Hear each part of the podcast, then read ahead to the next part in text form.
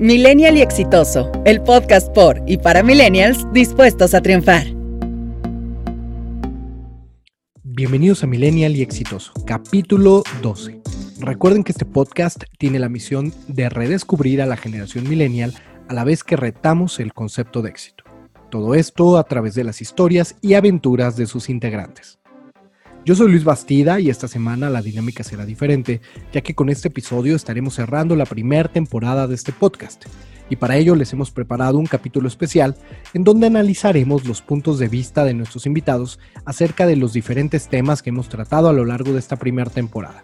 Entre ellos, el emprendedurismo, el crecimiento profesional dentro de las organizaciones, la vida godín, los fracasos y sus aprendizajes, la pasión como elemento fundamental para cada uno de ellos, la adaptación al cambio y los riesgos que esto implica y por supuesto el concepto de éxito. Les agradecemos escucharnos y queremos recordarles que si quieren dejarnos algún comentario sugerencia sobre los temas que les gustaría escuchar, o incluso si les interesa ser invitados a este podcast, nos escriban a nuestras redes sociales Millennial y Exitoso en Facebook e Instagram o a nuestro correo electrónico oficial yo soy arroba millennialyexitoso.com. Sin más preámbulo, comenzamos. Bienvenidos a un nuevo capítulo de Millennial Exitoso. Este es el capítulo número 12. Y como escucharon en el intro, con este capítulo culminaremos la primera temporada de este podcast y para ello hemos preparado un capítulo especial en el que contaremos con la participación de todo el equipo que conforma Millennial y Exitoso, así como con algunas colaboraciones especiales. Eh, empezaremos saludando eh, a, las personas que eh, conforman este grandioso equipo de trabajo de Millennial Exitoso. E iniciaremos con Alma Aguilar, quien a lo largo de estos tres meses ha colaborado como invitada y también en la parte creativa para nuestras redes. ¿Cómo estás, Alma? Bienvenida. Hola a todos, pues muy bien. Eh, la verdad es que muy contenta porque creo que hemos tenido una primera temporada súper padre y que nos ha dejado un buen de cosas a cada uno de nosotros. Muchísimas cosas, la verdad es que muchos aprendizajes, tanto de los invitados eh, y, también entre nosotros, ¿no? Creo que el trabajo que, se hace en este podcast, eh, pues es un trabajo totalmente colaborativo y, también nos ha dejado un chorro de aprendizajes, yo creo que a cada uno de nosotros, ¿no? Sí, de cosas nuevas, porque, este, por ejemplo, yo eh, no, no, sé o no sabía, estoy como trabajando en eso, en la parte de la edición y que la experta es Monse, eh, a mí se me complica un buen y de verdad que es un trabajo que es como de mucha admiración. Es, es un trabajo como que lleva ahí, este, no sé, como mucha atención al detalle, y cosas que yo antes, te, lo juro que ni en cuenta. Entonces, la verdad es que sí hemos aprendido muchísimo. Muchísimo, la verdad es que, que sí. Eh, muchas gracias, Alma. Y pues ahora toca el turno de presentar a Claudia Santiago, quien también ha colaborado en la parte creativa para nuestras redes. Además, de ser nuestra agente de atracción de talento, al ser el enlace con varios de los invitados que hemos tenido y ayudarnos muchísimo en la organización del equipo. Clau, bienvenida, ¿cómo estás?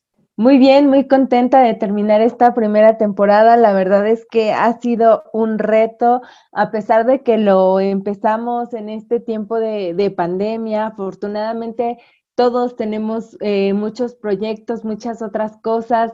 También eh, estoy muy contenta y muy agradecida con todos y cada uno de los que estamos participando en este proyecto por toda la paciencia, por todo el apoyo para podernos organizar y poder llevar a cabo cada uno de los capítulos.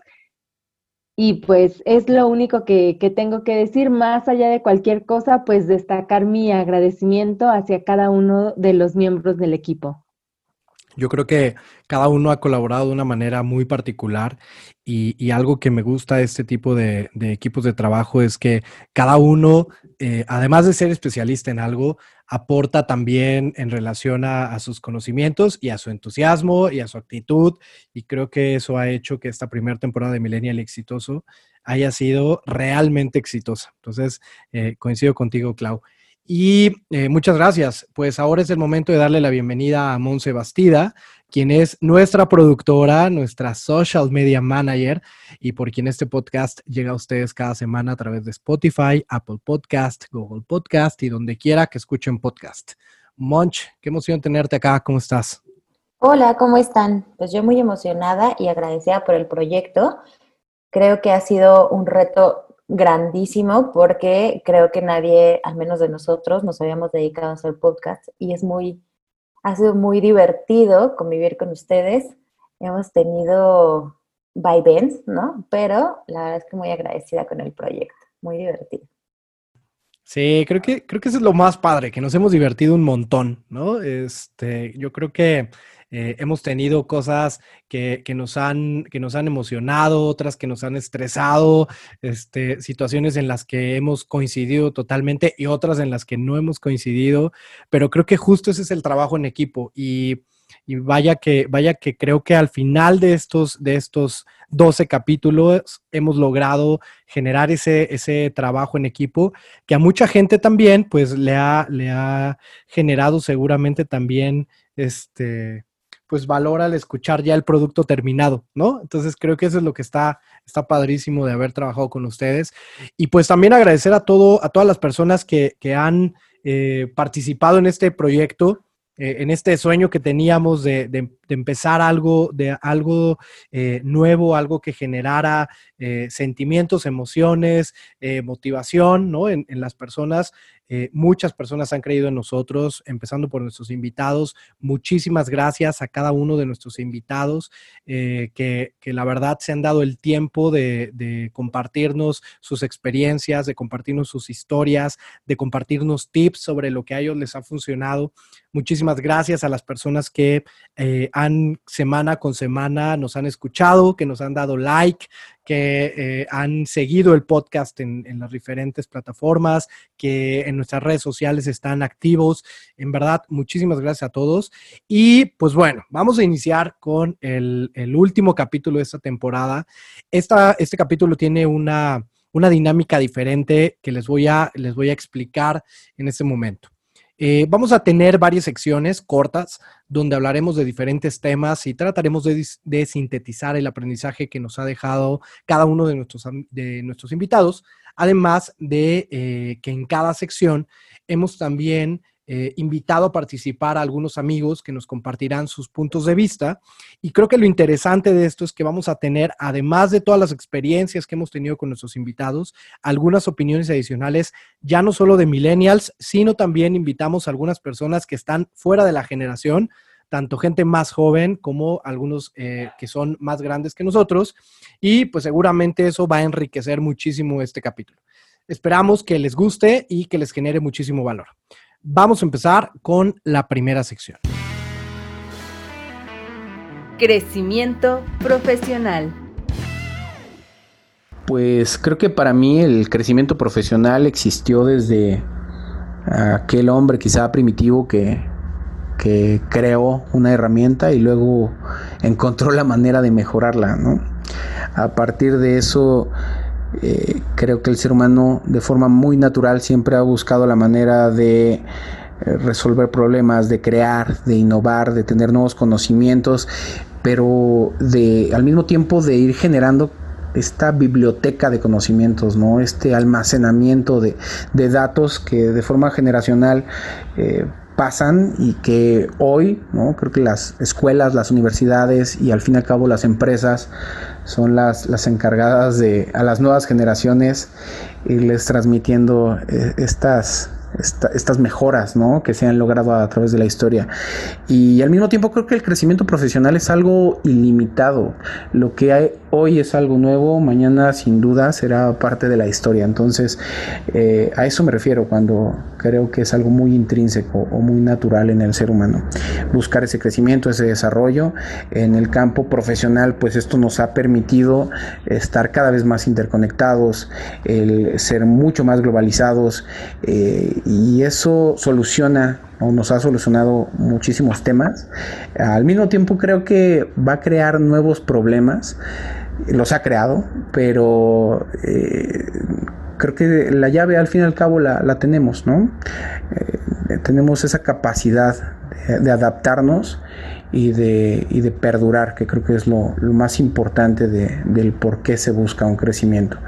Entonces, son muchísimos factores, eh, pero creo que en resumen, para mí eso es parte del crecimiento profesional. Innovar y proponer para crecer. Siempre he tenido la convicción de que hay que pensar y hacer más allá de los límites que se nos presentan. El famoso pensar fuera de la caja aplicado a todo en la vida, en este caso al ámbito laboral. Esta filosofía de innovar y proponer es lo que me ha funcionado para poder crecer y destacar en los trabajos en los que me he desempeñado. En un principio somos aprendices de todo lo que el ambiente laboral nos aporta, desde los horarios, hábitos, las famosas misión, visión y valores, y en el caso de las más estructuradas, tenemos que leer todos los manuales institucionales. Pero al final, esto es solo la inducción y el inicio de la curva que tienes que pagar por ser alguien nuevo, así de simple. Pero poniéndolo en perspectiva, esa es la base que se le da a todos los colaboradores. Después de eso, cómo crece y se desarrolla esa curva depende totalmente de ti. Es por ello que seguramente después de un tiempo tu trabajo te empieza a aburrir, porque te vuelves bueno en lo que haces, ya sea por los años y experiencia que tienes en el puesto o puestos similares, o porque eres alguien que entiende y se adapta rápidamente a los procesos institucionales. Te conviertes en alguien que domina su trabajo. Pero hay que entender que nuestro trabajo es parte de un engranaje, de una maquinaria muy grande. Somos parte de un pequeño proceso que aporta al funcionamiento de la máquina, pero no somos el motor completo. A lo que voy con esta analogía es que una vez que entiendes cómo funciona y cuál es tu papel en la institución, tienes que empezar a mirar más allá de lo que haces a diario, cómo ser un engrane o una parte diferente de la maquinaria. Porque lo hemos escuchado mil veces, todas las piezas son importantes para que la máquina funcione. Y sí, pero hay piezas que son únicas o no tan fáciles de conseguir. Y es ahí donde innovar y proponer se convierten en los grandes diferenciadores. Porque si todos en el área donde estás siguen el manual al pie de la letra, se convertirán en colaboradores valiosos porque hacen bien su trabajo, pero no están haciendo nada extra para mejorar el funcionamiento de la maquinaria. Te conviertes, con lo fuerte que ellos escucha, en una pieza genérica. Tienes que pensar cómo contribuir a mejorar tu trabajo, hacerlo más vistoso, que sea más estructurado, claro y completo, que pese a que no esté en el manual, ayude y contribuya en la toma de decisiones o en el control de una inversión, de un proceso, cualquier tema institucional. Y aunque es cierto que no todas las buenas ideas son valoradas, no te canses de proponer, porque con ello créeme que serás diferenciado del resto, y con tu trabajo diario, más el extra que estás dando, serás contemplado para crecer en la institución. Y si no es en esa institución, que no se te cierren las puertas, ve por más, más allá de los límites, y encontrarás o crearás una institución donde valoren tu capacidad de pensar más allá de lo que todos saben y hacen.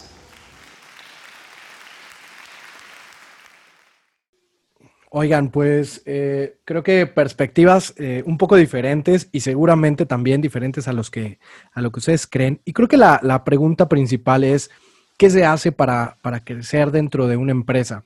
Todos nosotros hemos trabajado en empresas, nuestros invitados han trabajado en empresas y algunos con, con más crecimiento o más rápido que otros. Eh, creo que al final todos han tenido cierto desarrollo en, las compañías en las que han trabajado, eh, ya sean particulares, pues, de la iniciativa privada o en el gobierno, como es el caso de Samuel. Pero, pero ¿qué se hace para crecer? ¿Qué opinan, chicas? Vamos a empezar con Monse. Eh, tú que estás en, gobierno, ¿qué se tiene que hacer para crecer eh, dentro de, por ejemplo, de, una, de un gobierno este, local, federal, lo que sea? Mira, Luis, trabajar en gobierno es como trabajar en cualquier institución privada. La verdad es que si uno no se desempeña y uno no quiere desarrollar su trabajo al mil, pues estás fuera, ¿no? Sí, a veces las palancas, bueno, ayudan mucho para entrar a, puestos altos. Sin embargo, siempre, eh, siempre que tú busques proyectos, intentes crecer dentro del, del equipo de trabajo, siempre habrá la posibilidad de crecer de puesto, llevarte una dirección, una jefatura, lo complicado aquí, pues es que van variando el tiempo, ¿no? Aquí son tres años, seis, ¿no? Máximo creo que son seis años. Entonces, si hay un cambio de gobierno, como a Sam le pasó y no los contaba, pues te dan las gracias y al día siguiente ya no tienes trabajo. Siempre es un poco complicado por ese asunto, pero la verdad es que hay, crecimiento en todos lados, ¿no? Las palancas existen en cualquier oficina, pero siempre depende nuestro crecimiento profesional de las metas que nosotros tengamos. Entonces, creo que es un asunto muy personal a dónde quieras llegar y cómo quieras llegar. Pero está cañón, ¿no? Porque un poco lo que decías al principio y, hablando, por ejemplo, de gobierno, pero también en las empresas privadas, este tema de, de las palancas, creo que está, pues está, está muy cañón porque puede ser que haya personas que ciertamente no están calificadas y pueden tener un chingo de ganas y un montón de actitud de aprender, de hacer el trabajo, ¿no? Pero, güey, si no sabes qué hacer, ¿no? Si no tienes una base previa por experiencia o por estudios o por lo que tú quieras, pero si no hay una base previa, pues en algún momento va a valer madres de todas formas tu trabajo, ¿no? O sea, y, te llevas al equipo entre las patas, que eso es lo, más cañón. Sí, no, porque creo que aquí la diferencia, Luis, sería que cómo conformas tu equipo. Puede ser que tú no sepas, o sea, puede ser que tú no tengas todas las herramientas o todo el conocimiento, pero que seas bastante inteligente para tener un equipo que te respalde y que te ayude a ti a, brillar. Al final aquí se tratará de, pues, quién es más, este, por no decir la palabra, manchadito que otro, ¿no? pero este, es, es, triste la manera en cómo se llegan a trabajar en equipos, pero a veces eh, solamente te, tienes que respaldar por el equipo, por eso a veces permanecen. Triste, pero cierto. Sí, no sé, eh, te digo, eh, yo, lo que, yo lo que creo es que tienes toda la razón, o sea, al final, y es parte de, liderazgo, ¿no? Del, del, que tanto se habla, este tema de, bueno, júntate con gente que sepa más que tú. Pero, pero una cosa es conformar un equipo que, que, tenga conocimientos multidisciplinarios y al cual tú también le aportes algo, ¿no? Que, que puede ser tu liderazgo. A lo mejor tú no sabes exactamente del tema, del, no sé, del proyecto, del área en la que estés, pero tienes algo que aportar.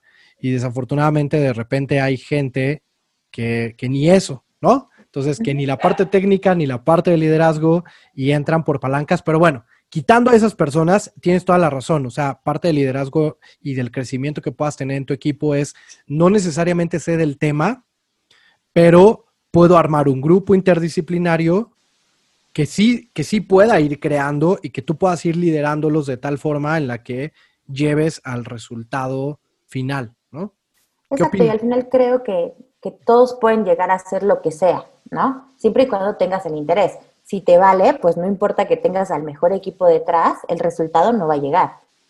Eh, entiendo que también es mucha pasión y mucho interés por lo que hagas, ¿no? En donde te desempeñes, privada, pública, como emprendedor, como sea, el, punto son las ganas que tengas para llegar a ese resultado.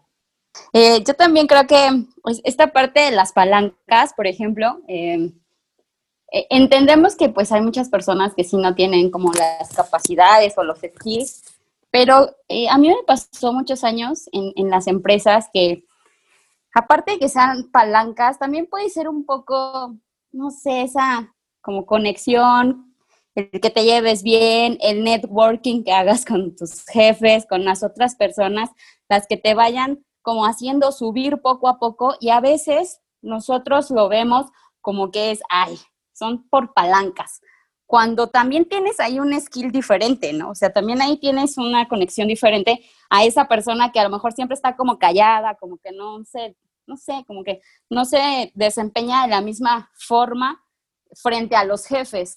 Y lo decía de verdad, a mí me pasó muchos años. Yo decía, ¿por qué esa persona crece si, o sea, tampoco es tan buena, no es mala, pero tampoco es tan buena, pero era tan, básicamente era eso, ¿no? El que hacía un muy buen networking pero era otro tipo como de, no sé, de skill que tenían. Igual que Monse, creo que lo más importante para el desarrollo, el crecimiento profesional es, desde lo básico, es querer. O sea, necesitas querer hacerlo. Y, en donde sea, porque, eh, repito, y, perdón que sea tanto conmigo, pero a mí me pasó en la empresa, de repente llegué a un tope. Ya no quería, o sea, yo ya no quería, ya era como... Y, por ejemplo, hoy lo veo, hoy que estoy como en otro en otra situación, en, otro momento como de mi vida. Yo quiero seguir creciendo profesionalmente, pero no estoy tan segura de querer hacerlo en una empresa. Entonces, creo que también es, es, es, es como el buscar querer hacia dónde. No sé, Clau. Sí, algo que yo creo que puedo resumir tanto de la del, de lo que mencionan Steve y de lo que mencionan Sam es la adaptabilidad que pueden tener las personas hacia las diferentes circunstancias. Eh, lo decía Steve, ¿no? Desde el hombre primitivo, cómo se fue adaptando y ciertamente, ¿no? Desde ahí creció esta parte profesional, el empezar a hacer grupos, el empezar a hacer cosas para poder crecer. Y bueno, hoy, resumido a una empresa, la persona que no se adapta, la persona que, se, que sí se adapta es la que está generando cambios, la que está innovando, la que está viendo la forma de cómo ir hacia el otro lado, de cómo avanzar. Entonces, eh, ciertamente esta parte de crecimiento profesional yo la resumo en la adaptación. Si tú eres una persona que no se adapta a los cambios, digo, siempre lo hemos visto y hoy en este momento lo vemos mucho más. Y estamos viendo que hoy los profesores no es que sean malos, es que hay profesores de una generación muy, muy atrás que se están adaptando a esta nueva vida. Y qué padre que, que lo estén haciendo y qué lamentable que los que no se adapten a lo mejor no la van a armar y no porque no sean buenos, sino porque a lo mejor les falta esta parte tecnológica. Pero si yo sé que me falta algún skill y lo aprendo, voy a lograr trascender y voy a lograr llegar más allá de los que de los que no lo han hecho y creo que eso es lo que hemos visto con nuestros invitados, aquellos que logran trascender, aquellos que logran aprender algo más allá, son los que han logrado tener ese crecimiento profesional del que hoy hablamos.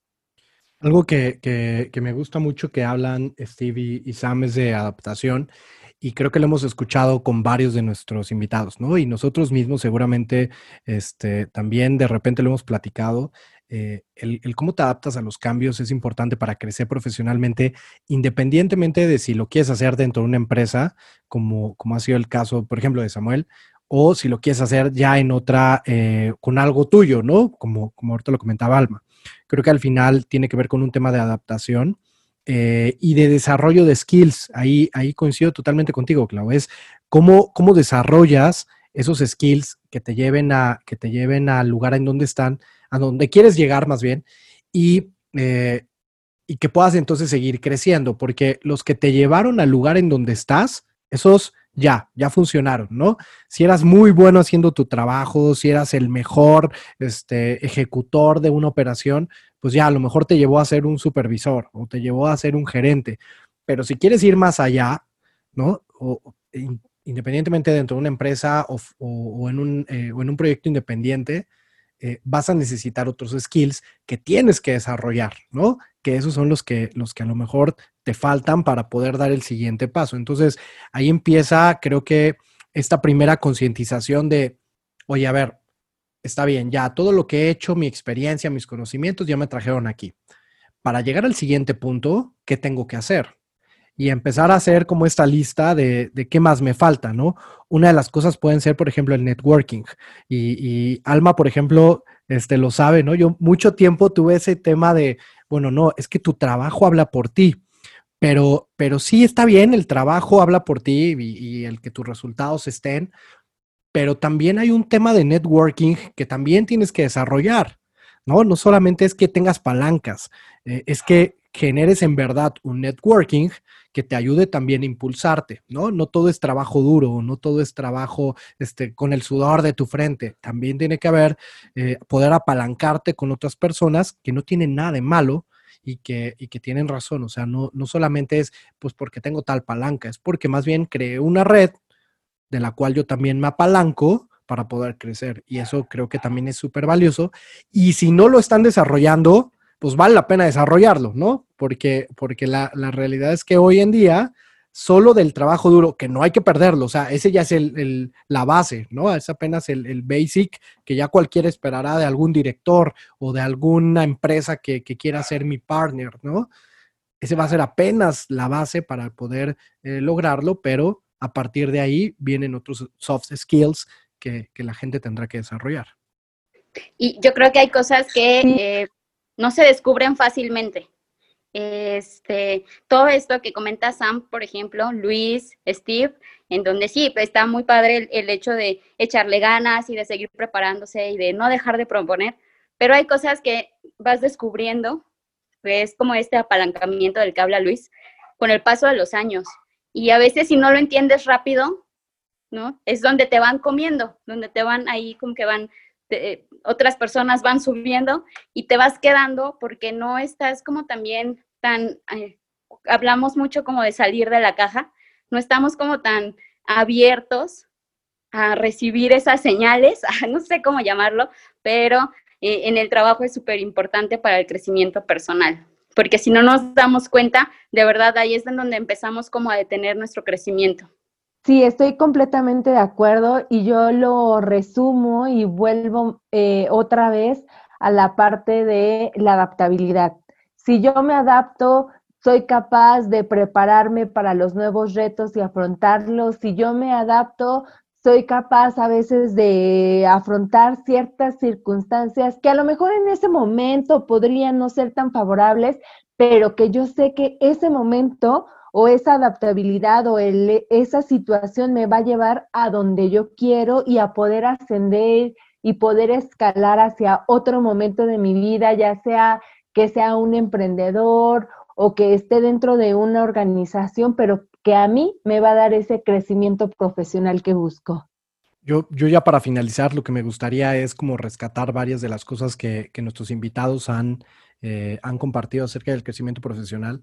Eh, lo primero es un tema de preparación, ¿no? Para la gente que nos, que nos escucha y que está pensando como, como, híjole, es que yo tengo este, apenas tengo este puesto, quiero entrar a tal empresa y quiero crecer en ella, o quiero poner tal negocio y quiero empezar a crecer, ¿no? Creo que lo primero y lo fundamental es la preparación. No necesariamente tiene que ver con un tema académico, ¿no? O sea, no es, tienes que llegar a la universidad y luego una maestría y luego un doctorado, pero, pero sí prepararte, ¿no? Oye, quiero ser chef, pues me tengo que preparar, ya sea viendo videos de YouTube, ¿no? Con mucha experiencia, o tomando un curso o estudiando profesionalmente para ser chef, ¿no? Eh, y lo mismo pasa, por ejemplo, me acuerdo mucho del caso de, de Malú, ¿no? Que, que, quería, o sea, que hoy tiene un postdoctorado y hace publicaciones y, o sea, al final es la manera en la que ella decidió prepararse, pero, pero también por otro lado, eh, veo, el, veo el caso, por ejemplo, de, de, Ricardo este, otro de nuestros invitados, donde pues más bien su, su interés era el inglés, eh, el caso de Laura, que era algo parecido, ¿no? Entonces, yo creo que independientemente a lo que te quieras dedicar, lo primero es prepararte. ¿Cómo? Pues tú elige dependiendo de, eh, de, la, de a lo que te quieras dedicar y de las necesidades de preparación que tengas. Yo creo que eso es lo primero.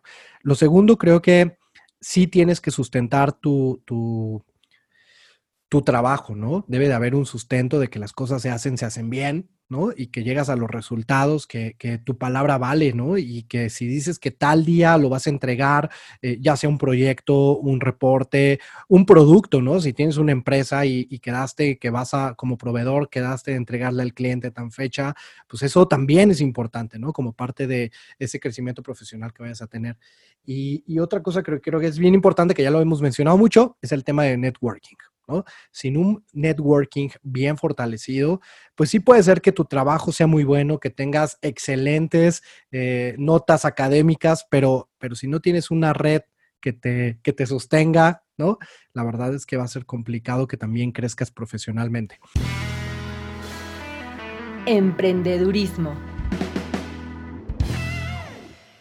Yo creo que este tema de emprendedurismo nos va, nos va a empezar a generar muchísimo debate porque cada uno de nosotros tenemos diferentes visiones sobre qué es el emprendedurismo. Eh, vamos a iniciar, Almita. Eh, tú eres una emprendedora que, que, bueno, empezaste con tu negocio por circunstancias, este, bueno, pues querías empezar como, como, yo creo que, es más, ni siquiera tenías pensado iniciar un negocio, ¿no? Y más bien como que se dio y eso está padrísimo. En cambio, bueno, hemos tenido invitados que, han querido ya como tal, se decían, bueno, ya quiero dejar mi trabajo para empezar una empresa.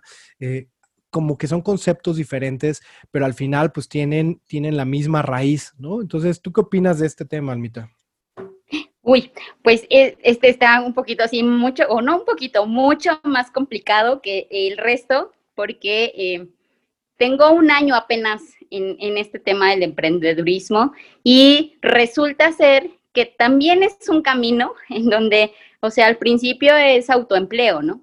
Y así es como vas creciendo. Lo han dicho mucho como de, las personas eh, a las que hemos entrevistado. Y entonces, eh, tú te imaginas que ya por vender, por ejemplo, yo que soy micro, este, por vender sombreros, pues ya eres una gran empresaria. Pues no, o sea, no tiene absolutamente nada que ver con el ser este, emprendedor. Eh, creo que son otras las variantes las que nos llevan a ser un emprendedor y entre ellas o una de ellas es que te lleva mucho tiempo.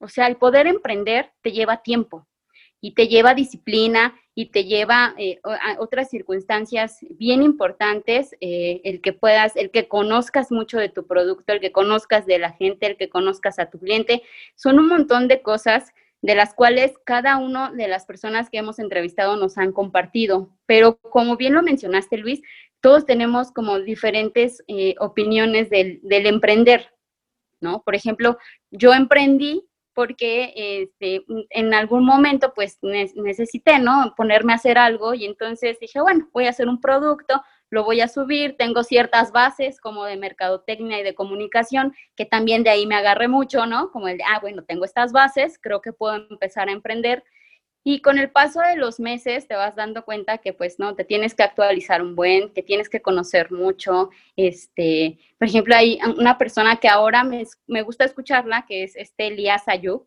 En serio dice cosas muy interesantes eh, de, empezar a emprender, pero eh, creo que está, es, es totalmente diferente eh, el poner un negocio o el querer vender un producto al emprender. Entonces, este, yo creo que dentro de las cosas que más me han gustado, de las que he aprendido de este, en este año, es en el que te tienes que actualizar mucho, tienes que leer mucho, tienes de verdad que entender muy bien el mercado para poder empezar a emprender, tienes que tener bien claro lo que quieres para poder lograrlo. Me encanta porque yo creo que este, este tema para muchos de las personas que, que, hemos entrevistado, nosotros mismos, nuestros amigos, era como un tema medio, medio tabú, ¿no? Porque justo lo confundíamos con, eh, con el autoempleo, ¿no? Que es totalmente diferente. Y, y, por otro lado también porque muchos de nosotros, otra vez, y de nuestros amigos y de los invitados que teníamos, muchos se dedicaban a trabajar en empresas y ahí estaban muy cómodos, ¿no? Y, nos iban bien, nos iba bien o nos va bien, y, pues decíamos, ¿por qué emprender? Y creo que el dar ese salto al emprendedurismo, creo que hoy se está volviendo mucho más cercano a nosotros que, lo que era antes. Y, me encanta porque incluso dentro del equipo de Millennial y Exitoso tenemos otras dos emprendedoras eh, que, que, están justo explorando este tema. Y yo quiero saber ustedes cómo lo ven eh, desde, desde el punto de vista de eh, no solamente el, ya dar el salto, sino lo que tienes que hacer durante, durante los primeros pasos del emprendedurismo. Clau, tú estás iniciando un proyecto también. ¿Qué es, lo que, ¿Qué es lo que las personas que tienen que emprender deben de hacer al inicio de, de este emprendedurismo? Pues mira, eh, bien lo decía Alma, ¿no? Que escucha el podcast de Elías Ayub. Yo hoy estoy escuchando muchos podcasts de ventas, de emprendedurismo, de negocios, etcétera, ¿no? Porque ciertamente una persona que emprende en un inicio empieza con esa parte del autoempleo. Pero si tú realmente quieres emprender y quieres dar ese salto y quieres ir más allá, tienes que empezar a hacerte de aliados, de empezar a crecer tu equipo, de enseñar a gente algo que tú ya sabes o algo que mencionaban hace rato, de invitar a gente que ya conoce, que es experta en el tema, porque la realidad del emprendedurismo sí que padre, eres tu propio jefe, sí que padre, estás organizando tus propios tiempos y te puedes levantar. Es, como el sueño de todos, ¿no? Es el sueño de todos, por supuesto. Pero ya cuando estás en ese momento, la realidad es que es súper delicado y súper complicado. O sea, si tú empiezas tu día tarde, y quieres lograr un objetivo, vas a terminar tarde. Si empiezas temprano, es muy probable que también termines tarde. Y entonces en ese momento te das cuenta que eres responsable de todo, del área de marketing, del área de ventas, del área de atención al cliente, del área administrativa. Entonces eso es la verdad, algo muy retador. En mi caso particular es algo que me está gustando muchísimo, pero que sí ha habido días que me roba el sueño. Hay días que ya me dormí, me, me despierto en la noche y se me viene una idea o se me ocurre algo y me cuesta trabajo nuevamente conciliar el sueño. Y más allá de la queja, creo que eso es lo padre, el tener ese objetivo del estar haciendo algo, de el poder trascender y el poder, como el sueño de cualquier emprendedor, darle la oportunidad a otros de a través de, lo, de tu sueño y de lo que tú estás haciendo, obtener ingresos y cambiar su vida. Digo, desde mi perspectiva, eso es como el yo lo estoy viviendo. Monse, tú también estás emprendiendo un proyecto eh, y, y, bueno, ahorita hablábamos, por ejemplo, de todo lo que, de todo lo que tienes que hacer para, para emprender. Pero, por ejemplo, tú que lo estás haciendo paralelo a tu trabajo eh, y que hoy, por ejemplo, que estamos grabando, eh, pues también tenías, ¿no? Antes de la grabación tenías temas de, de, este eh, emprendimiento que estás llevando y seguramente también estás viendo del trabajo para mañana. O sea, ¿cómo combinar ambas cosas sin perder el, sin, sin perder ninguna de las dos? Porque también es un riesgo que, que uno corre, ¿no? ¿Cómo lo estás haciendo? Sí, mira, en realidad eh, la pandemia nos ha dejado creativos, ¿no? Tenemos mucho tiempo en casa y algo que rescato de Alma, de, también de su entrevista y algo que dice ahora es, quieres hacer algo más, ¿no? Y a lo mejor yo en este punto tenía un poco de tiempo porque pues los traslados y demás, tengo un poco de tiempo para hacer algo extra, ¿no? Hábitos nuevos, alimentación, lo que sea, pues todos tenemos metas diferentes.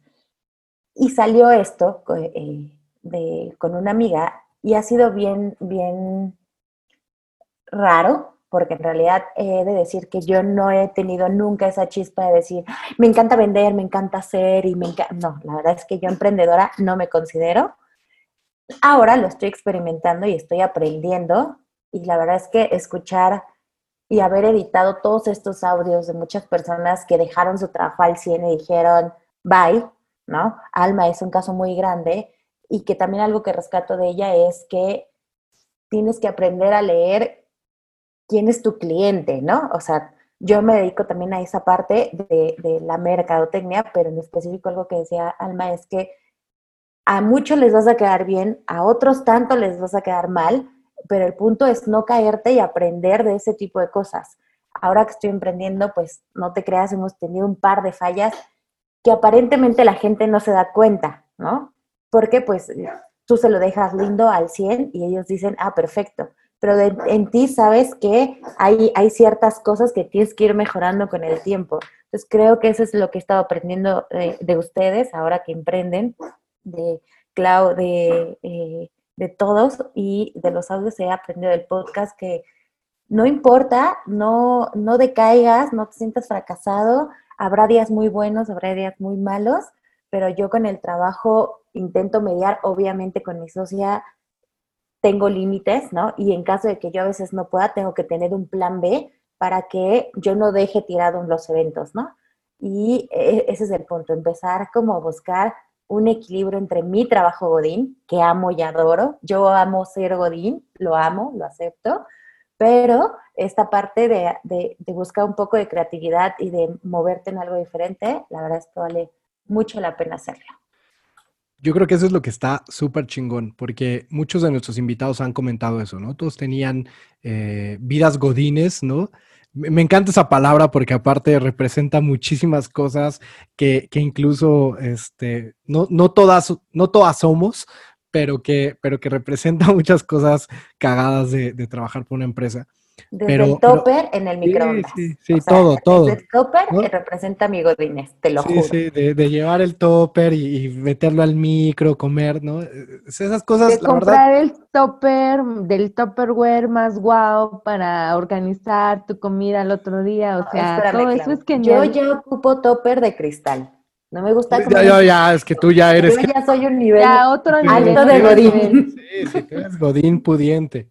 Sí, no, ya, ya. Sí, sí, no, y, y la verdad es que creo que eso está súper padre, porque justo lo que hoy está provocando esta pandemia es que mucha gente que incluso no tenía la intención de emprender, hoy lo está haciendo. eh, y eso creo que es lo que está, es- está buenísimo, como que el emprendimiento se está democratizando y se está, dej- y está dejando de ser eh, un tema de elite, ¿no? A mí me encanta hoy ver eh, lo, en el Facebook, veo unos videos, estoy en grupos, ¿no? Diferentes de ventas y cosas así. De ventas. Sí. Me encanta ver esos pinches videos en donde la gente está vendiendo cosas como, como si estuvieran en la feria, ¿no? Entonces se ponen a vender lápices y, y cuadernos y paquetes de, de ropa y están en un Facebook Live vendiendo, o sea, eso es emprendimiento, ¿no? Tal vez no lo están concientizando al 100%, pero eso es emprendimiento. Eh, muchos de mis amigos, de, mis familiares están emprendiendo, ya pusieron un negocio de delivery de comida, eh, pusieron un negocio para generar experiencias eh, en las casas de la gente, como es el caso de Spiti, que es, en algún momento nos vas a platicar de eso, Monse. Estás vendiendo productos como, como, como los sombreros de alma, estás vendiendo servicios como los seguros de cloud, estamos haciendo un podcast, ¿no? Entonces, al final creo que el emprendimiento se está, eh, se está un poco democratizando y eso está bien chingón. Y la otra es que, y en donde yo tengo un poco más de, exper- de experiencia, que es en las empresas, creo que también dentro de las empresas se puede emprender. También tengo muchísimos amigos que, como, como lo decía hace un momento Monse, le encanta ser Godín, ¿no? Entonces tengo muchos amigos, tengo una amiga eh, que algún día también invitaremos a platicar acá, eh, Guadalupe López, que ella eh, trabaja para un banco muy grande, le ha ido muy bien y ella le encanta estar ahí y ella no tiene planes de, de emprender, al menos por el momento, de emprender algo eh, como un negocio eh, de otro tipo, ¿no? Pero dentro de su empresa, ella está emprendiendo diferentes proyectos, ¿no? Porque al final ella tiene ideas y se junta un poquito con este tema de crecimiento profesional, ¿no? Y cómo también dentro de las organizaciones puedes emprender, puedes generar, vender al final tus ideas, ¿no? Y que eso genere proyectos diferentes que te den otras satisfacciones. Al final creo que todo se resume en algo que a mí me encantaba, por ejemplo, en la entrevista de Ricardo y Elena, de, eh, de meterle pasión a lo que haces, ¿no? Si es un emprendimiento, si es un trabajo en una empresa, si es, no sé, quedarte en tu casa a jugar videojuegos y ganar dinero de eso en Facebook, pues también está bueno, ¿no? Siempre y cuando pues, le metas pasión. Eh, pues, igual un tema que nos daría para mucho más eh, y espero que, que en algún momento platiquemos más con ustedes que, que también están metiéndole este tema del emprendedurismo. Éxito y fracaso. Para mí el éxito viene en tres sentidos y es algo que trato de transmitir a los colaboradores de Making More Consulting. El primero es el que nos hace crecer como personas y lo materializamos cuando sentimos esa satisfacción que surge cada vez que logramos un objetivo. Este puede haberse trabajado de una forma súper simple o pudo haber sido muy complejo. Eso va a depender de las expectativas de cada individuo, pero llega en el momento en el que decimos por fin lo logré.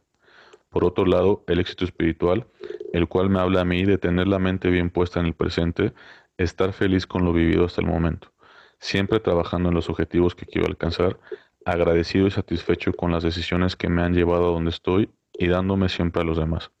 Es increíble todo lo que se puede hacer con una sonrisa o un consejo constructivo. Y por último, el éxito en los negocios, el cual se refleja en los ingresos de las organizaciones, pero más importante aún, en los beneficios que lleva a su entorno. Por otro lado, el fracaso creo que es algo natural. Todos hemos, estamos pasando o pasaremos por una situación así, pero estoy seguro que mientras más situaciones adversas logremos vencer, más nos fortalecemos. Mientras estamos vivos, tendremos una oportunidad para mejorar y con eso ya habremos dejado el fracaso de lado. En ambas etapas de la vida, la diferencia la dará tu actitud. No le tengas miedo a decir no lo logré. Aceptar el fracaso es el primer paso para alcanzar el éxito. Creo que el éxito es una palabra muy controversial, pero que la mayoría de la gente, los 95eros, cuando piensan en éxito solamente creen que estás hablando de riqueza de forma monetaria. Pero yo- en mi forma de ver las cosas, yo creo que la riqueza el éxito es un estilo de vida, es una acción que tú eliges llevar a cabo para que te lleve al equilibrio tanto emocional como de pensamiento, como en lo laboral, en lo que te apasiona, en espiritualidad, ya sea lo que quieras creer. Y yo creo que el éxito es la acción que llevamos cada uno de nosotros y que es sobre todo una decisión. Son las ganas de querer hacer las cosas incluso cuando no tienes ganas de hacerlas. Para mí, el éxito se define tan solo en tu día a día, en qué fue lo que tenías que hacer ese día que no terminaste haciendo, ¿no? O qué tan cerca estás de tu meta diariamente. Oigan, pues creo que esos comentarios que, nos hacen tanto, tanto Isaín como, como Daniela me encanta porque son cosas, son personas que, están en generaciones o, en edades totalmente diferentes, ¿no?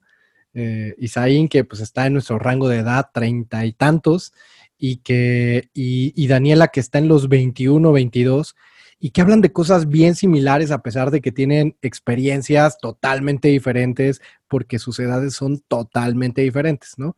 Pero me encanta que hablan de cosas similares respecto al éxito y también versus el fracaso. Eh, ¿Qué opinan de, este concepto de éxito? Eh, ¿Qué es para ustedes el éxito y, y, cómo llevan el fracaso también? ¿Qué opinas, Monse? Coincido con Daniela, la verdad es que el éxito puede tener muchas definiciones y se vale cualquiera, o sea, cualquier manera de pensar es, muy válida y respetable, ya sea monetario, si eso para ti forma el éxito, pues está padre, ¿no? O sea, la verdad es que está bien.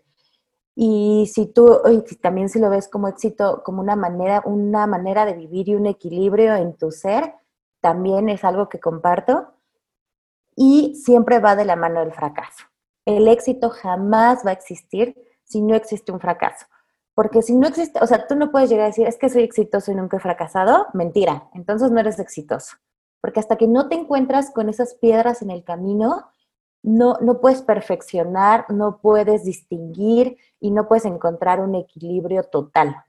Eh, como emprendedor, como ser humano, como godín, como lo que sea, siempre necesitas ese parámetro para decir, voy bien hacia arriba o algo me está faltando que me está deteniendo y que tengo que mejorar, ¿no? Entonces creo que siempre van de la mano. Sí, totalmente. O sea, al, final no tiene que ser algo que me acuerdo que, comentaba Malú en, su, en su entrevista, es que pues ella como que no comenta, ¿no? Que no había tenido cosas tan graves dentro de su situación este, profesional. Y, y, bueno, tampoco tiene que ser algo catastrófico el fracaso. Pero mira, de repente a todos nos ha pasado que teníamos que entregar algo en el trabajo y, y no lo entregamos a tiempo o se entregó mal. Eh, que teníamos que entregar eh, o, hacer un, una entrega de algún producto que, nosotros comercializamos y, híjole, no, no alcancé a, producir la cantidad suficiente y le quedó mal al cliente. O sea, esos son fracasos del día a día, ¿no? Me, encantó lo que decía Daniela acerca de, que el éxito tiene que ver hasta con el éxito de cada día, ¿no? Entonces, creo que el problema es que tenemos una concepción este, medio catastrófica del fracaso también y tenemos una concepción, por otro lado, muy idealista del éxito, ¿no? Entonces, cuando, cuando ni una ni otra, o sea, es un tema de equilibrio que creo que tanto Isaín como Daniel hablaron y, y, que creo que eso pues es parte de lo que tenemos que ir buscando como parte del éxito. ¿Qué opinas, Alma? Fíjate, Luis, que yo creo que también es un tema de generaciones, porque efectivamente el fracaso, el, fracaso es así algo horrible, es mal visto y para la, generación, por ejemplo, de nuestros papás, eh, es algo, es, o sea, ya perdiste, tache, mal, fracaso. Y yo lo estuve como revisando, entonces, la, bueno, voy a escuchar ahí bien exagerada, pero la Real Academia no dice que el fracaso sea malo, él solo dice que es un cambio inesperado de planes. O sea, no dice nunca que es malo. Y nosotros hemos tenido una concepción, como tú lo mencionas, del fracaso errónea el fracaso no es malo. El fracaso es algo como lo menciona Isaín, eh, también lo comentó Roberto, que su entrevista me encantó, el fracaso es necesario, Mon se lo acaba de decir ahorita, si no fracasamos, si no nos equivocamos, eh, el fracaso para mí son esos escalones, ¿no? Y fracasas, fracasas, fracasas, éxito, fracaso, fracaso, éxito. Si no, no vamos a poder hacerlo, o sea, no vamos a entender cómo funciona el, éxito. Y para mí también es más importante fracasar que tener éxito.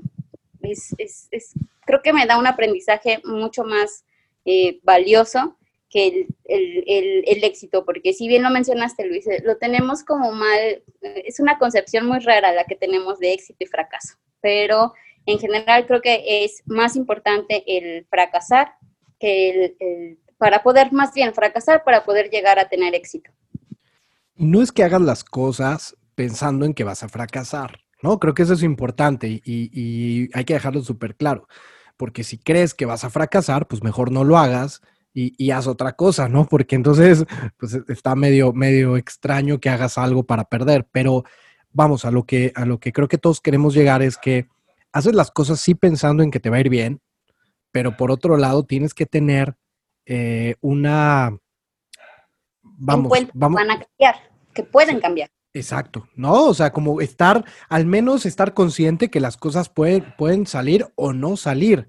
Y si no salen, ¿cuál va a ser tu plan B? ¿No? Creo que eso es lo que está bueno de al momento de tanto de tratar de crecer profesionalmente. Yo me acuerdo muchísimo, una de las experiencias que tuve en, el banco en donde trabajo es que yo, yo en, en algún momento tenía una, yo sentía que ya tenía una carrera predicha, ¿no? Yo decía, híjole, voy a pasar por aquí, luego por aquí, luego por acá y así. Y de pronto, en ese momento, se va el jefe con el que yo tenía esos planes, se va de la empresa y se me cae todo el teatrito, ¿no? Y entonces, eso es, eso es un fracaso. Al final yo, yo, yo pensé en ese momento, híjole, fracasé porque entonces yo, vamos, cambiaron los planes, como decía Alma hace un momento, Entonces, yo creo que al final, pues estás pensando en que lo vas a lograr, pero tener en la cabeza que puede, pueden cambiar las cosas. Eh, Clau, yo, creo que tú has pasado también por estas situaciones. Eh, hace poquito lo, pasaste fuertemente y, creo que al final el, aprender de, esos fracasos o aprender de esas situaciones complicadas, creo que te llevan a generar algo eh, pues algo más, algo adicional y, a veces hasta encontrar lo que verdaderamente te apasiona, ¿no? ¿Qué piensas? Claro, y coincido mucho que el éxito y el fracaso van de la mano. ¿Cómo es, ¿Cómo es que llegas a ese éxito? Definitivamente intentando cosas, a lo mejor en algunas ocasiones vas por algunos caminos que de repente dices, no, tengo que redireccionar y tengo que eh, moverme de, ruta para llegar a donde yo quiero. Y algo que una de nuestras invitadas mencionaba, eh, Laura López, es la inteligencia emocional.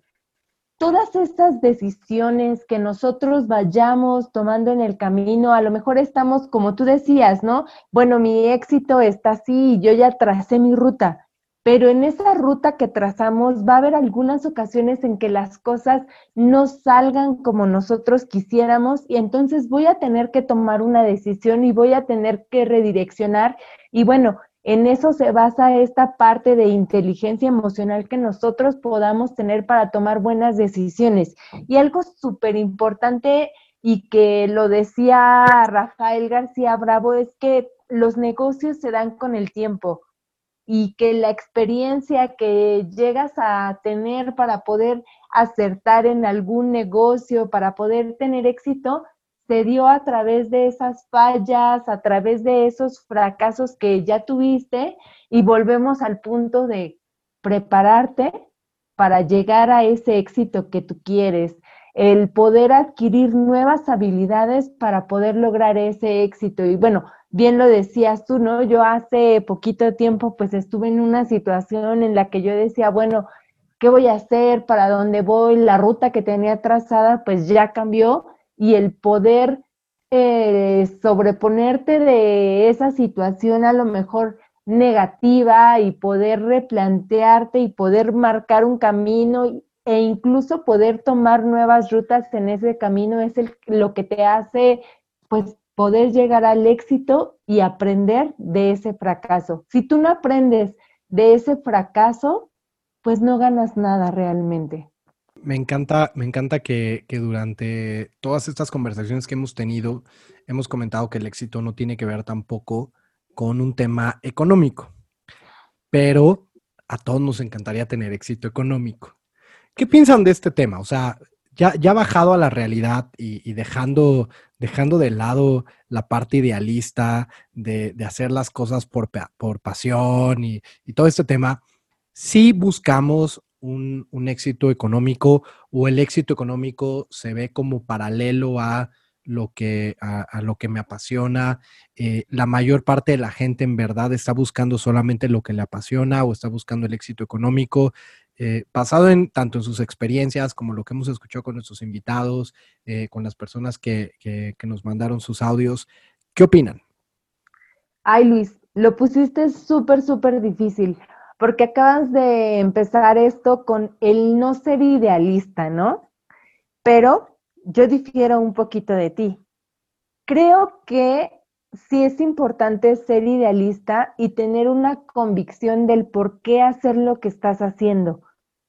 Y creo, y sin dejar de vista el punto de sí tener una, un beneficio económico, que el que tú te dediques y estés haciendo algo que te apasiona, algo realmente que te gusta, va a traer como consecuencia ese flujo económico. Y la realidad es que si estás haciendo un negocio que no te traiga nada económicamente, pues tendrías que ser una persona que económicamente ya tiene la vida resuelta.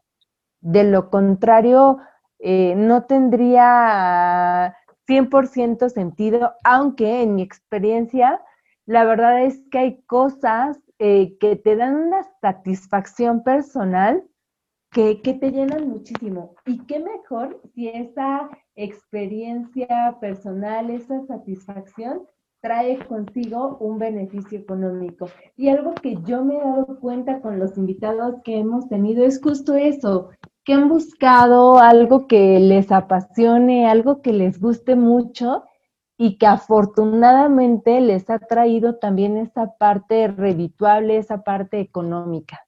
Siendo realistas y siendo netas en este punto, el económico es un punto importante porque al final creo que todos emprendemos o todos trabajamos para generar algo, ¿no? Eh, una casa, un departamento, vivir solos, tener un perro, lo que sea, ¿no? Al menos tener la comida al día a día. También depende seguramente de lo que hagas, el nivel económico que puedes llegar a tener. Porque creo que tampoco podemos funcionar y podemos vivir de pasión. Porque a veces hay negocios que cuántas personas no conocemos y que a lo mejor ahorita, por ejemplo, en pandemia, tenían mucha pasión por sus negocios y desafortunadamente, pues los han tenido que cerrar, ¿no? Otros han empezado eh, o han transformado la manera en la que producían sus productos o vendían su comida o tenían sus restaurantes, pero sí es necesario. No yo, yo sí creo que no solo podemos funcionar con pasión. La pasión es parte importante de, pero si no te retribuye nada, o sea, si no te deja económicamente nada, no es por ahí.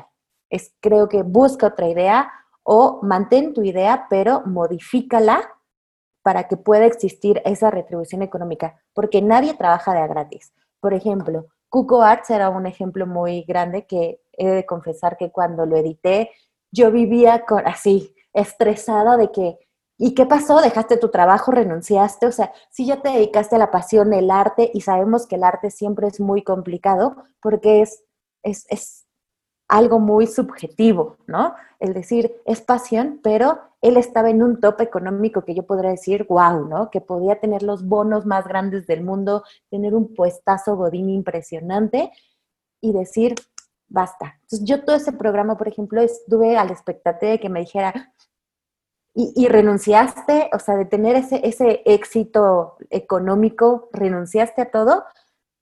Y el decir sí, lo hago por pasión, también es porque seguramente tiene un apoyo, ¿no? Porque lo que empezó a crecer, seguramente tuvo un apoyo económico por lo que lo pudo hacer. Entonces yo creo que si, siendo realistas, tiene que haber economía de por medio, porque nadie, nadie, nadie, nadie, nadie come de pasión, ¿no? Entonces sí creo que debe de existir una retribución económica siempre. Opino exactamente lo mismo. Sí, o sea, no puede ser gratis, no, no es. Lo, que, dijo mi compañera. Lo que dice la de al lado. Está muy bonito, ¿no? O sea, pues claro, tienes que tener una retribución, si no, pues, eh, este, creo que sí va a estar muy complicado estar regalando el tiempo. Porque, eh, este, por ejemplo, repito, regreso a mí, me pasa mucho, o sea, mi proyección, por ejemplo, no, no es como a muy corto plazo. Y por supuesto que llega el momento en el que pienso, necesito regresar a trabajar, porque es súper importante. La parte eh, personalmente, llevar eh, el éxito es las cosas que quiero hacer, pero también el éxito económico es importante. Este, mi vida ha cambiado, por ejemplo, muchísimo, ¿no? A raíz que salí de trabajar, pero por supuesto que deben de ir para mí de la mano. Eh, pero todo lleva tiempo, ¿no? Eso es muy importante. O sea, para que puedas lograrlo, pues necesitas entender que necesitas tiempo. Hay quien sí ya lo tiene más resuelto, ¿no? Hay quien tiene esa estabilidad económica, incluso un poquito más, entonces se da, por supuesto, la oportunidad de vivir un poco de su pasión, pero necesitas, o creo que es muy necesario, entender que necesitamos tiempo para lograr nuestros objetivos y que si el objetivo, pues creo que va de la mano el, económico con, el, con, con lo otro. Sí, no, totalmente de acuerdo. Yo, yo lo que creo es que al final, eh, pues todos estamos emprendiendo, ya sea en un trabajo o en, un, o en, una, en una empresa eh, o en un proyecto este, independiente, pues justo para poder tener eh, cierta, cierta rentabilidad económica, ¿no? Y, tiene que estar de la mano con el proyecto en el que estemos. Sin embargo, creo que en la medida de lo posible sí tenemos que, que meterle pasión, a, lo que estamos haciendo, ¿no? A lo mejor no es el trabajo de ensueño que siempre quise, pero pues métele entusiasmo, mano, porque si no, entonces mejor, este, pues búscale por otro lado. Oye, es que no está tan fácil porque mira, la pandemia, perfecto. Si ahorita no te puedes cambiar de trabajo, pues métele pasión en el que estás, ¿no? Y, lo mismo pasa cuando, cuando pones un negocio. Oye, a lo mejor yo siempre quise ser, este, tener una banda y tocar en el, eh, ¿no? Tocar en, un concierto y tal. Bueno, pues también estaría padrísimo, pero si ahorita no puedes y en lugar de eso pusiste un negocio de crepas, pues métele pasión a tu negocio de crepas, ¿no? O sea, a lo que voy es un poco, eh, pues sí, tiene, tienes que combinarlo de tal manera que no te frustre. Y, creo que también eso es importante a la hora de, entender el fracaso. No siempre vas a tener todo el dinero eh, al inicio de tu, de, tu de tu emprendimiento, ¿no? Creo que también ese es, es importante en, temas de éxito, eh, tenerlo bien entendido, ¿no? A mí me da mucha risa cuando, y, es como una broma local que tenemos, por ejemplo, Clau y yo, sobre que se quiera hacer rico vendiendo, ¿no? Un producto oye, bueno, pues a lo mejor sí te salen riquísimos tus pasteles, pero si los vendes a mil pesos porque crees que es el no, pues tampoco te quieras hacer rico desde el principio, decía Alma, ¿no? Todo toma tiempo.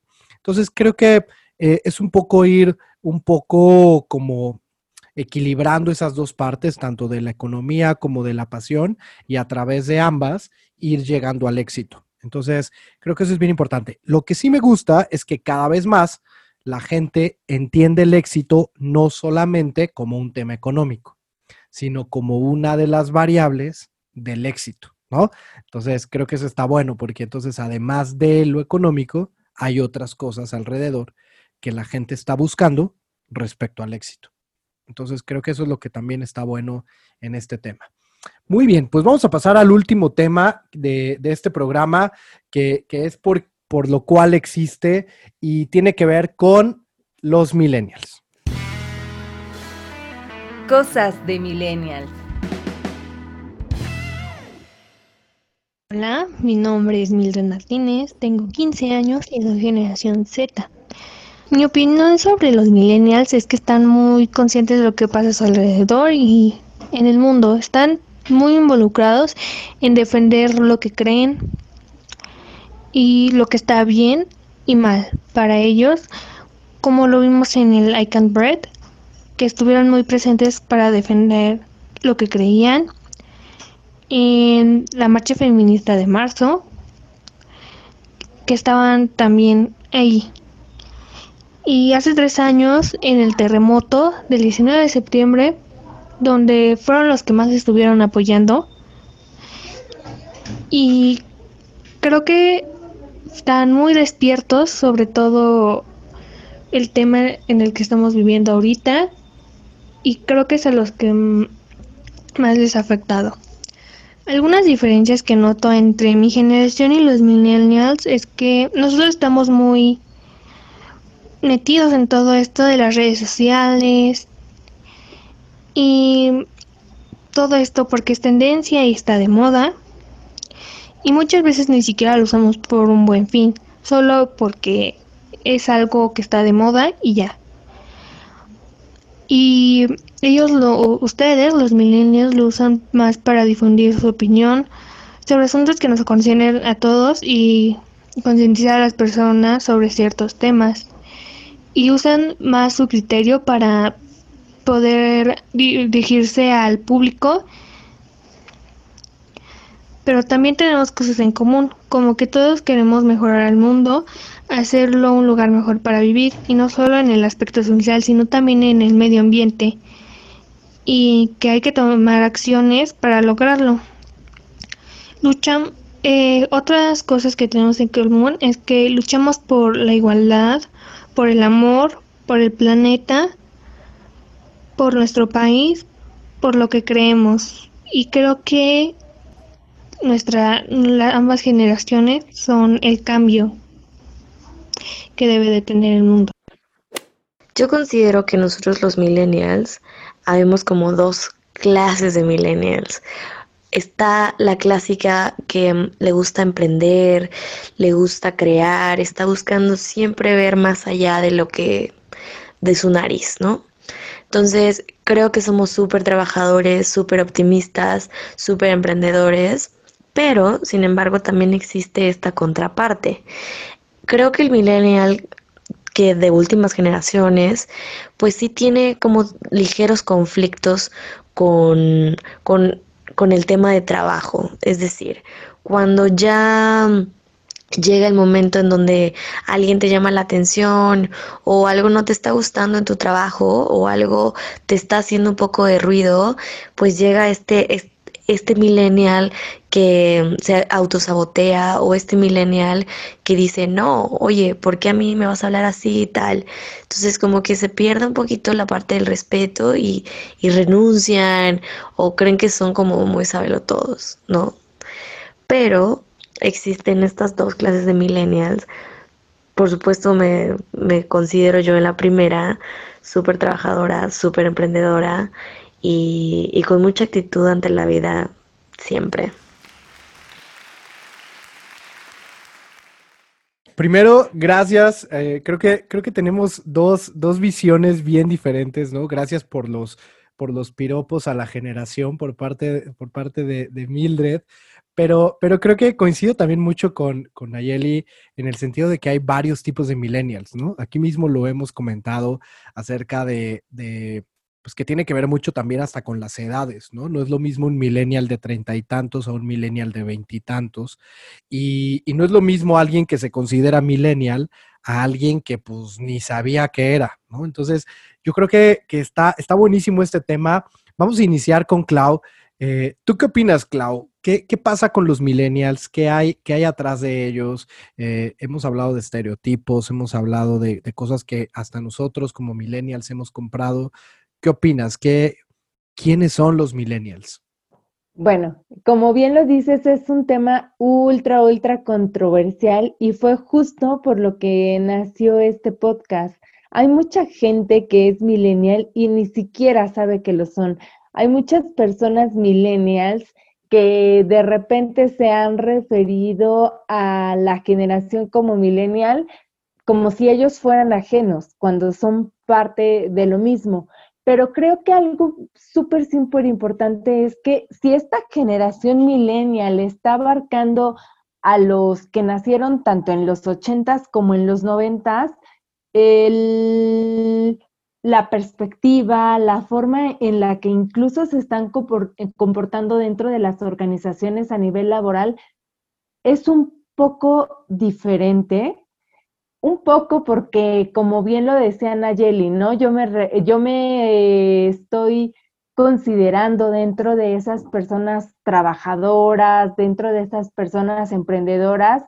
Y yo recuerdo un poquito, ¿no? De repente cuando veo casos de chicos de veintitantos que por cualquier cosa ya renunciaron a su trabajo y ya están súper inconformes, digo, bueno, igual ya está chavito, pero de repente digo, no, no inventes, o sea, yo cuando tenía esa edad no hacía esas cosas, ¿no? O sea, pues yo le echaba ganas y si había una adversidad, pues trataba de confrontarlo. Y bueno, por otra parte también está esta cuestión súper idealista que, que menciona Mildred, ¿no? Que nos ha también caracterizado a los millennials de ser esas personas que queremos lograr el cambio en la parte ecológica y en muchos otros aspectos que, estamos viviendo hoy en día.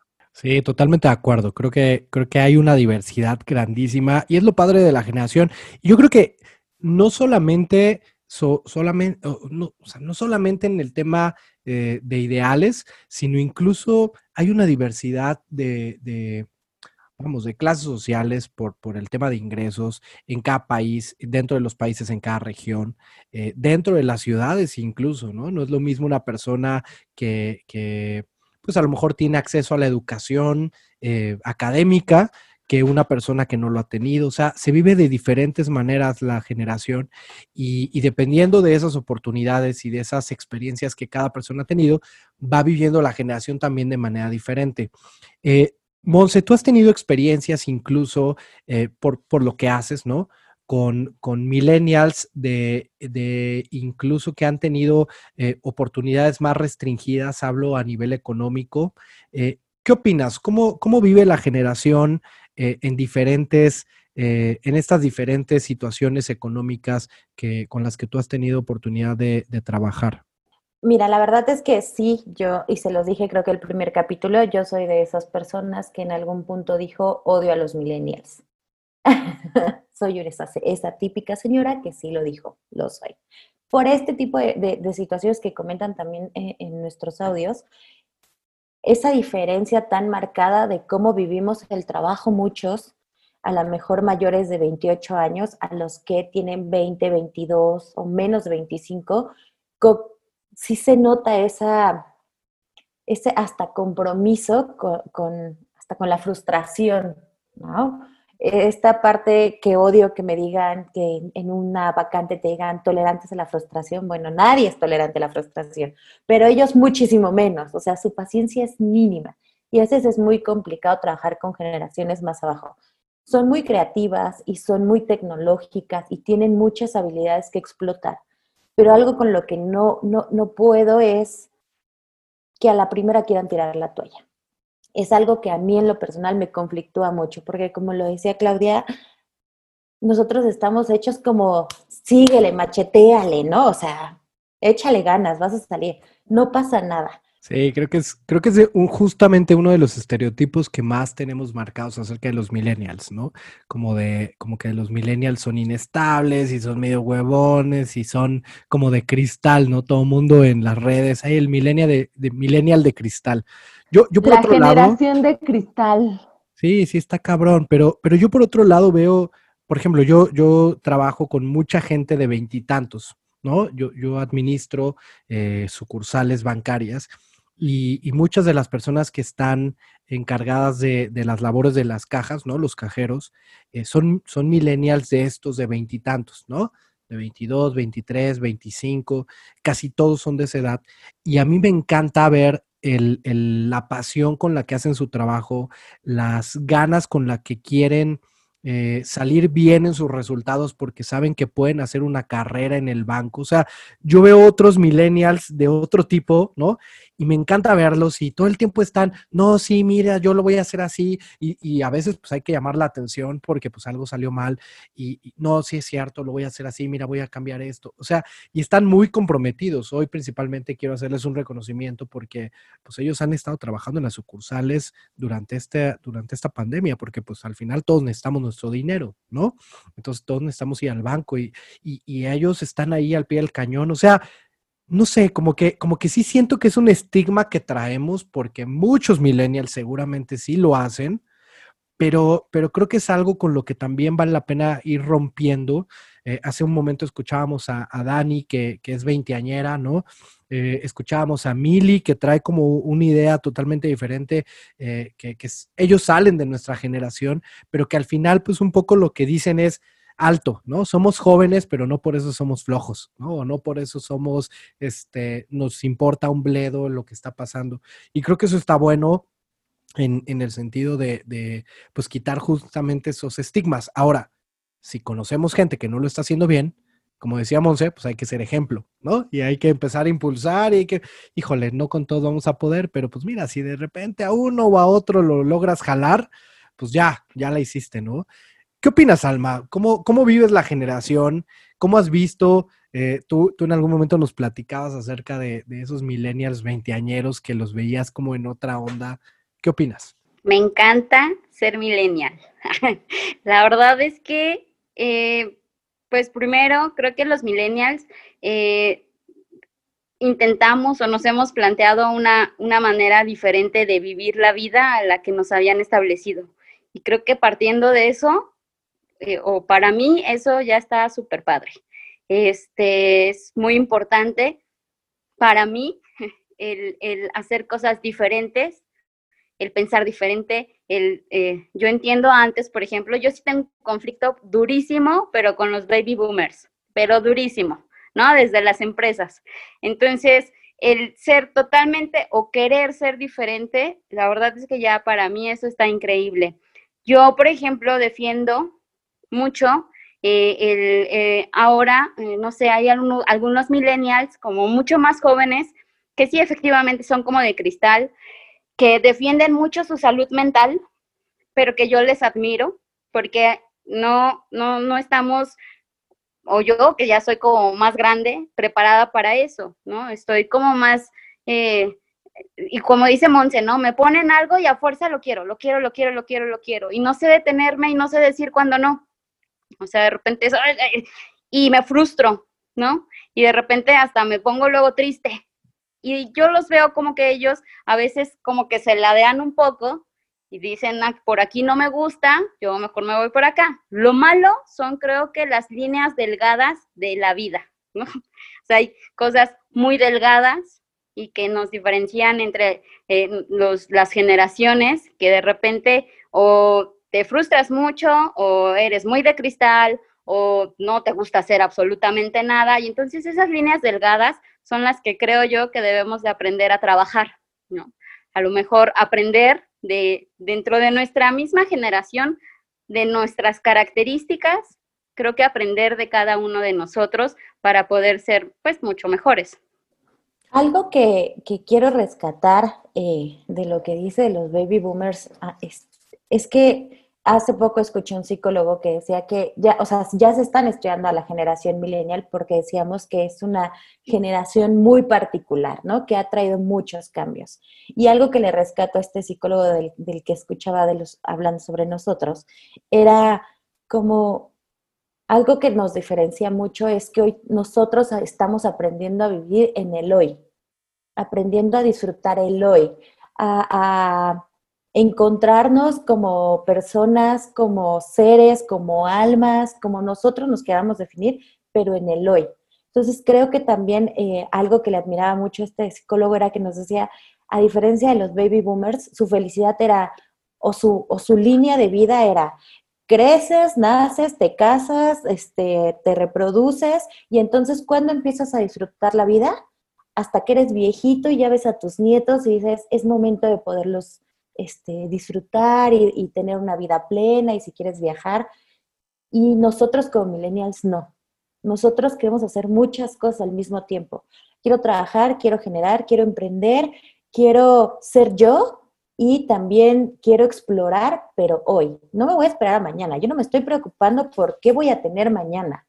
Me estoy preocupando por qué tengo que dejar hoy. Y algo que, por ejemplo, le admiro a, a Mili, que la verdad es que nos elogia como, como generación es que estamos entonces sí siendo un buen ejemplo para esas generaciones más pequeñas. porque creo que un niño de 20 con un año de 15, pues obviamente todavía no es un referente, pero a lo mejor nosotros que ya tenemos 30 más menos, ya empezamos a ser el referente de esa generación Z. Y sí tenemos muchas cosas en común porque ahora nosotros somos los que les vamos a enseñar a esas generaciones que hay que cuidar el planeta, que hay que ser más humanos, que no está mal expresarse, que las emociones son válidas que, y, que, y que la felicidad es una decisión. Con trabajo, sin trabajo, con lo que sea, es una decisión y que se puede vivir en el hoy. Entonces creo que me admira. O sea, la verdad es que me, siento admirada y me siento orgullosa de que una generación Z diga que somos un buen ejemplo. La verdad es que sí. Y lo comentaba eh, eh, uno de nuestros invitados, que la verdad es que a mí me dejó mucho, él de, hablaba eh, o comentaba algo de la música del reggaetón y que teníamos que aprender a ser mucho más incluyentes. Y creo que eso también es algo muy, muy importante. la verdad es que a mí no me gustaba mucho como el reggaetón, pero dijo algo muy importante y no sabemos a veces esas personas que escriben las canciones, ¿no? Cómo le hacen para llegar a su público no sabemos, no conocemos mucho más allá de lo que nos presentan y como generación, como bien lo menciona Monse, sí está padre escuchar que alguien mm, ve esas diferencias. A mí la verdad es que hay varios puntos que, que rescato de, de, todos nuestros invitados, de lo que todos nosotros acabamos de mencionar como equipo de Millennial y exitoso. Número uno es que en todas las generaciones hay personas que le quieren echar ganas y otras que a lo mejor no tanto, ¿no? Esa es una. La otra es que lo que yo puedo rescatar de nuestra generación es justo que nos atrevimos, como por ahí dijeron varias veces, de salir de la caja. Monse lo acaba de decir, hoy nosotros estamos no solamente enfocados en el vivir en el hoy, porque no es que no nos importe en el mañana, pero estamos disfrutando el camino, estamos disfrutando el día a día, nos estamos atreviendo a hacer otras cosas, ¿no? El decir, qué padre que tengo un trabajo súper wow, súper chingón, que cualquiera quisiera, con un ingreso súper padre, pero el reconocer que eso no es mi destino, que eso es, no es lo que quiero porque eso no me está llenando de felicidad y poder hacer otra cosa. El decir, wow, qué padre, mi trabajo está padrísimo, me fascina, me encanta y voy a seguir en esto y entonces ya llegué aquí y ahora quiero aprender otra cosa y algo que sin duda nosotros tenemos de nuestro lado, pues es que crecimos con la tecnología. Vimos todos esos cambios y hoy algo que le podemos eh, heredar a una generación Z es el todos esos cambios, el que ellos se atrevan, el que ellos también se preocupen por el planeta, el que si no quieren casarse no se casen, el que si se quieren casar, qué padre que se casen, el que si quieren tener hijos, incluso hasta en la parte más incluyente de, güey, o sea, no tienes por qué vivir en el closet, o sea, ya nadie te va a juzgar, la generación ya está tan abierta que nosotros ya no te juzgamos y que yo hoy lo veo, las nuevas generaciones niños de 15, 16 años en la secundaria, en la preparatoria, hablan de esas cosas tan naturales que a nosotros no es que nos causaran horror, pero las fuimos aceptando y fuimos de cierta forma abriendo ese mundo para que hoy ya ellos lo vieran tan natural. Y todo eso, la verdad es que me encanta de nuestra generación, que nos hemos atrevido a romper paradigmas. Ah, totalmente de acuerdo. Yo creo que hemos generado eh, un cambio, ¿no?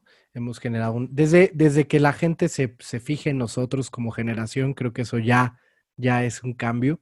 Y, y pues bueno, pues creo que, como decía Monse, el, el, que estemos siendo ejemplo de alguien más, pues nos tiene que inspirar y nos deja una gran responsabilidad.